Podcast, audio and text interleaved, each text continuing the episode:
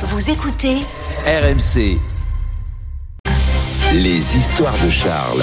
Et Charles, vous nous apprenez ce matin que l'inflation impacte aussi le marché de la drague. Mais oui, comment pécho sans trop dépenser? C'est le dilemme en ce Ah, c'est moment pour les célibataires qui ne sont évidemment pas épargnés par l'inflation. Résultat, selon ce sondage commandé par, par le site de rencontres mythique, plus d'un célibataire sur trois déclare avoir moins de budget à consacrer à ses rendez-vous galants qu'il y a six mois. En clair, on surveille ses sous avant un date. D'ailleurs, 40% ont déjà renoncé à rencontrer quelqu'un qui habite trop loin pour éviter les coûts liés évidemment au trajet. 26% expliquent qu'ils prennent plus de temps pour discuter en ligne avant d'accepter un rendez-vous dans la vraie vie, histoire de ne pas faire le voyage pour rien. Et puis 22% planifient leur rendez-vous selon leur jour de paye, hein, pour avoir les moyens de se faire plaisir.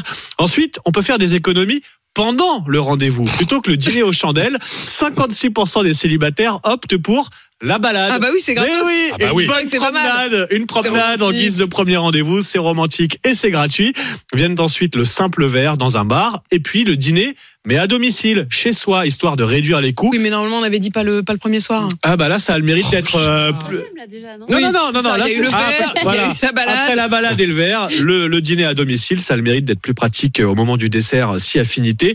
Je parle de tout ça, évidemment, sous le contrôle de Monsieur Économie, Emmanuel Le Chip, qui, je dois le reconnaître, est l'homme qui m'a fait suivre cette étude très précise et très complète. Et- et rappelons que le meilleur plan hein, qu'on avait déjà évoqué, c'était les brocantes. Ah oui. Parce qu'on oui. on va se balader, il y a, il y a du monde autour, vous risquez rien, c'est pas la balade dans les bois avec un inconnu, vous voyez. Et puis, et puis c'est pas cher, vous pouvez faire plaisir, un petit cadeau à 2-3 Et puis on euros sent les goûts de à la l'autre. brocante, et puis vous faites plaisir, vous pouvez toucher l'autre avec une brocante. Oh, il est émouvant, Ah Emmanuel. oui, ah oui. Euh, Charles, il y a une autre histoire qui vous a beaucoup plu, c'est celle euh, du jeune homme interpellé avec un sac rempli de cannabis au tribunal. Ouais, ça s'est passé au c'est un palais bon endroit de- pour se promener avec un sac de cannabis. Oui, au palais de justice du Mans, dans la Sarthe. Je sais pas si vous connaissez. C'était euh, jeudi dernier. Des agents de sécurité et des, et des policiers remarquent dans les allées du tribunal, dans la salle des pas perdus, un sac à dos abandonné. Le plan Vigipirate est déclenché. Les policiers s'approchent du sac. S'en dégage une odeur stupéfiante. Le sac, en fait, abandonné, contient du cannabis. Les agents de sécurité décident de tout simplement garder le sac à l'accueil du tribunal Mm. en pariant que le propriétaire va venir le chercher. Et bah, bingo, un quart d'heure plus tard, un jeune homme de 18 ans se pointe. Il est interpellé.